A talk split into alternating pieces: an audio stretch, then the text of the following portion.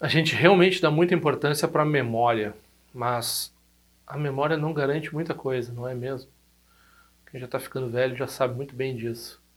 Aí de uma vida para outra as pessoas querem saber. Já respondi essa pergunta, tem um vídeo aí no canal. Se a pessoa não lembra o que ela fez, por que ela vai pagar na outra vida, né? Com karma vai, entre aspas, pagar. E outra pergunta que fizeram recentemente, essa questão do voto. Como é que a pessoa vai manter o voto de refúgio, por exemplo, se o voto compreende mais de uma vida, né? Então, a gente vai falar um pouco de memória e como a memória é epistemologicamente problemática. E a gente vai falar de mindfulness também, porque mindfulness, na verdade, a palavra um, budista para mindfulness ela tem a ver com memória. tzal.org apresenta Tendril Conexões Auspiciosas.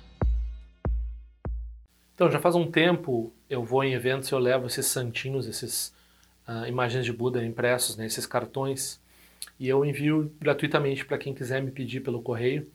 É só enviar para o e-mail padma.dorje.gmail.com padma.dorje.gmail.com padma.dorje.gmail.com E se quiser fazer uma contribuição para o meu trabalho aqui nesse podcast ou para o meu trabalho de forma geral e para esses cartõezinhos, pelo menos o correio é interessante de fazer a oferenda, por favor visite esse endereço www.tzal.org barra patronagem tzal.org barra patronagem e ali tem formas de contribuir por depósito em banco e também pelo PayPal e pelo PagSeguro. Muito obrigado. Tenho bastante desses cartões ainda para enviar. Quem quiser receber, por favor, envie o endereço de correspondência para esse e-mail aqui embaixo.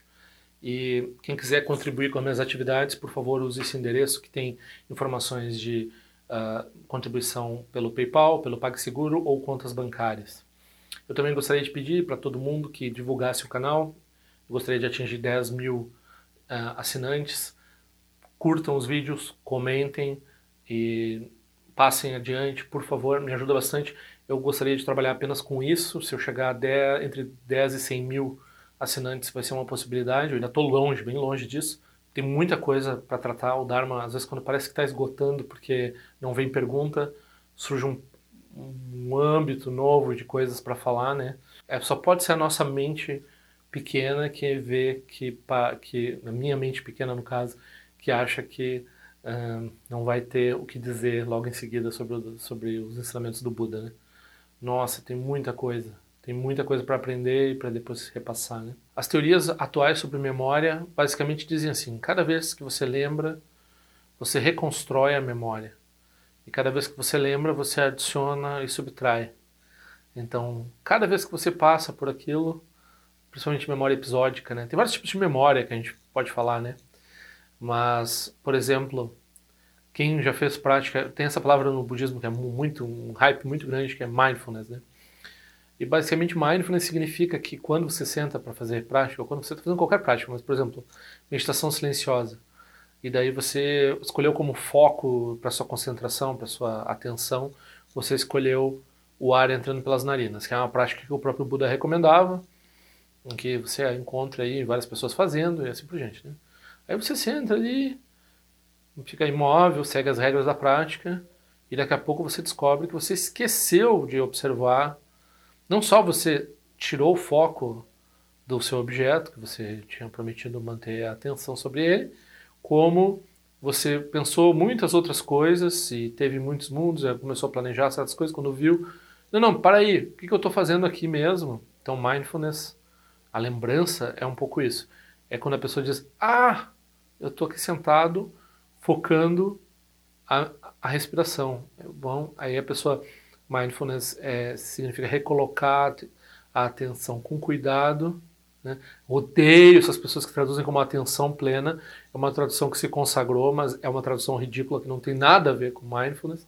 Então, a atenção plena é uma coisa meio esotérica, que parece que está para todos os lados. Não, uma atenção, inclusive, ela não é plena. Ela é uma atenção toda de cheia de buracos e toda cheia. Essa é a prática de atenção, é retornar ao foco de atenção. Retornar com carinho ao foco de atenção. Então a pessoa volta, ah, eu estava fazendo isso. Não pensa assim, ah, que idiota, não lembro de. Não, a pessoa, eu estava fazendo isso, eu retorno pro. Aí, quando as pessoas perguntam para o budista assim, ah, mas na próxima vida, como é que eu vou lembrar do que eu fiz nessa vida e por que, que eu estou gerando karma?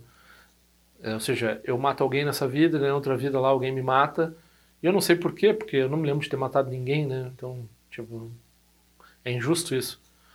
Ninguém disse que karma era justo, né? Começa por aí. Querendo justiça, vai pedir para aqueles que acreditam em Deus, que tem Deus teria que ser justo, algumas interpretações, né? Mas nós não temos Deus, então não tem que ter justiça nenhuma operando aqui. E em segundo lugar, é, se você né, sofre um acidente aí e tal, aí você fica meio um, vira um vegetal quase, assim, vamos dizer. Não, exagero. Você sofre um acidente, daí você perde certas capacidades cognitivas, inclusive a memória de muitas coisas, memória do seu passado. E aí, no seu passado você cometeu alguns crimes, e daí esses crimes estão correndo processo, você vai condenado. Aí você diz, não, mas eu... Seu advogado vai tentar dizer, argumentar, não, mas ele é um incapaz agora, não sei o quê. Não, a pena vale pode até ser mitigada, porque suas condições já são terríveis mesmo, mas a sua, a, o seu crime foi cometido, a sua pena você vai cumprir da mesma forma, porque não só você cumpre a pena para uh, como um, um, aspecto corretivo, de, em alguns lugares não aceito pelo budismo, mas de punição, mas você cumpre a pena para dar um exemplo para os outros também. Então, se você cometeu um crime e não lembra mais dele, acontece até acho que com quem não teve, né? A pessoa cometeu um crime, quando vê o crime ainda não prescreveu, Passou anos, acho que já vi programa, esse crime verdadeiro. O cara tinha assassinado alguém, já nem lembrava mais. Tanta coisa aconteceu na vida dele, né?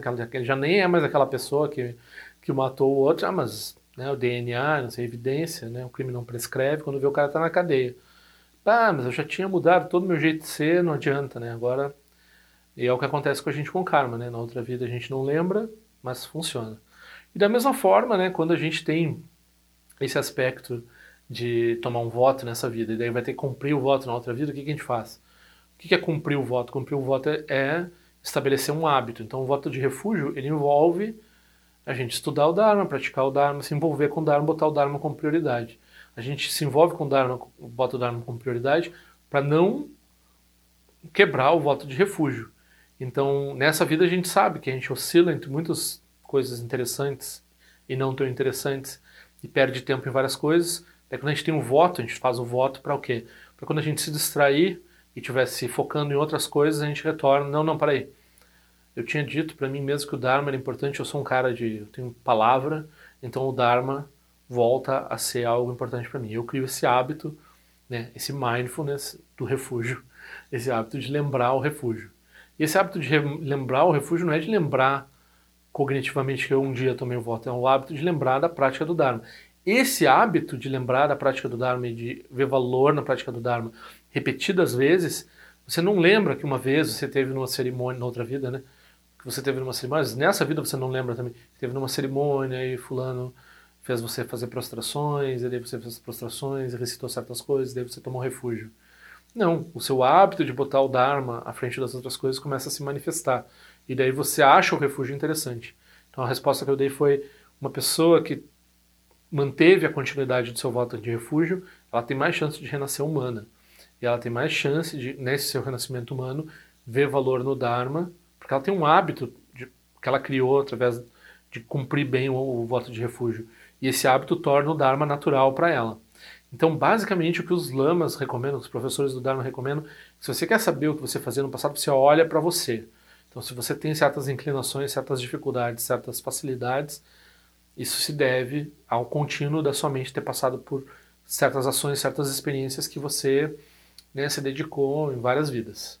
Então, quando a gente tem, por exemplo, nostalgia, então a experiência da nostalgia com relação ao nosso professor, com relação a um tempo do Dharma, com relação a lembrar aspectos, ao participar de certas cerimônias que são basicamente atemporais, elas não ocorrem no tempo. Né? Então a gente tem uma nostalgia atávica, uma nostalgia que está. Uh, ah, a gente não sabe de onde que vem aquilo. E esse aspecto, particularmente no Vajrayana, é muito importante. particularmente na nossa conexão com o nosso professor, que não é dessa vida. Então, quando a gente tem essa, né, o Dom Sartinho Rinpoche, por exemplo, ele tem um, uma lembrança do sabonete que o professor dele, o Djibouti Rinpoche, usava, né? Então, só o cheiro daquele sabonete específico, um sabonete comercial na Índia comum, mas que o Djibouti Rinpoche usava só aquele sabonete, ele tinha aquele cheiro. Então, aquele era o cheiro do Djibouti Rinpoche. E essa lembrança, o odor é muito forte, a lembrança do odor. Então, se por acaso esse hábito do Djibouti Rinpoche se repete, digamos que o sabonete não esteja disponível, mas um odor semelhante, noutra vida, os lamas que estavam próximo dele, os alunos que estavam próximos, eles têm uma certa assim, mas olha só, tem alguma coisa nesse cheiro aqui que está me dizendo alguma coisa. Né? Então, basicamente também quando a gente faz prática do Vajrayana e ah, consagra o ambiente, consagra os materiais de prática, isso faz o ambiente e os materiais de prática lembrarem a gente do Dharma quando a gente precisa do Dharma. Então, a nossa prática do Dharma vai sendo incrementada pela nossa prática do Dharma. Esse é, um, é uma coisa exponencial que diz respeito à, à geração de hábitos. Não tem nada de muito mágico nisso, tem a ver com geração de hábitos. Então, quando a gente está falando de lembranças específicas, elas são extremamente enganosas e a nossa cognição, ela, cada vez que ela relembra, ela coloca coisas e assim por diante. Quando a gente está falando em hábitos, os hábitos nos prendem ao samsara. Né? Nós não, o objetivo do budismo não é, no fundo, no fundo, criar hábitos. Mas como nós sabemos nesse momento que nós somos longe de realizar o Dharma, nós nos dedicamos a criar hábitos que tornem mais fácil que por várias vidas a gente ache o Dharma interessante. Isso envolve muita coisa que parece arbitrária.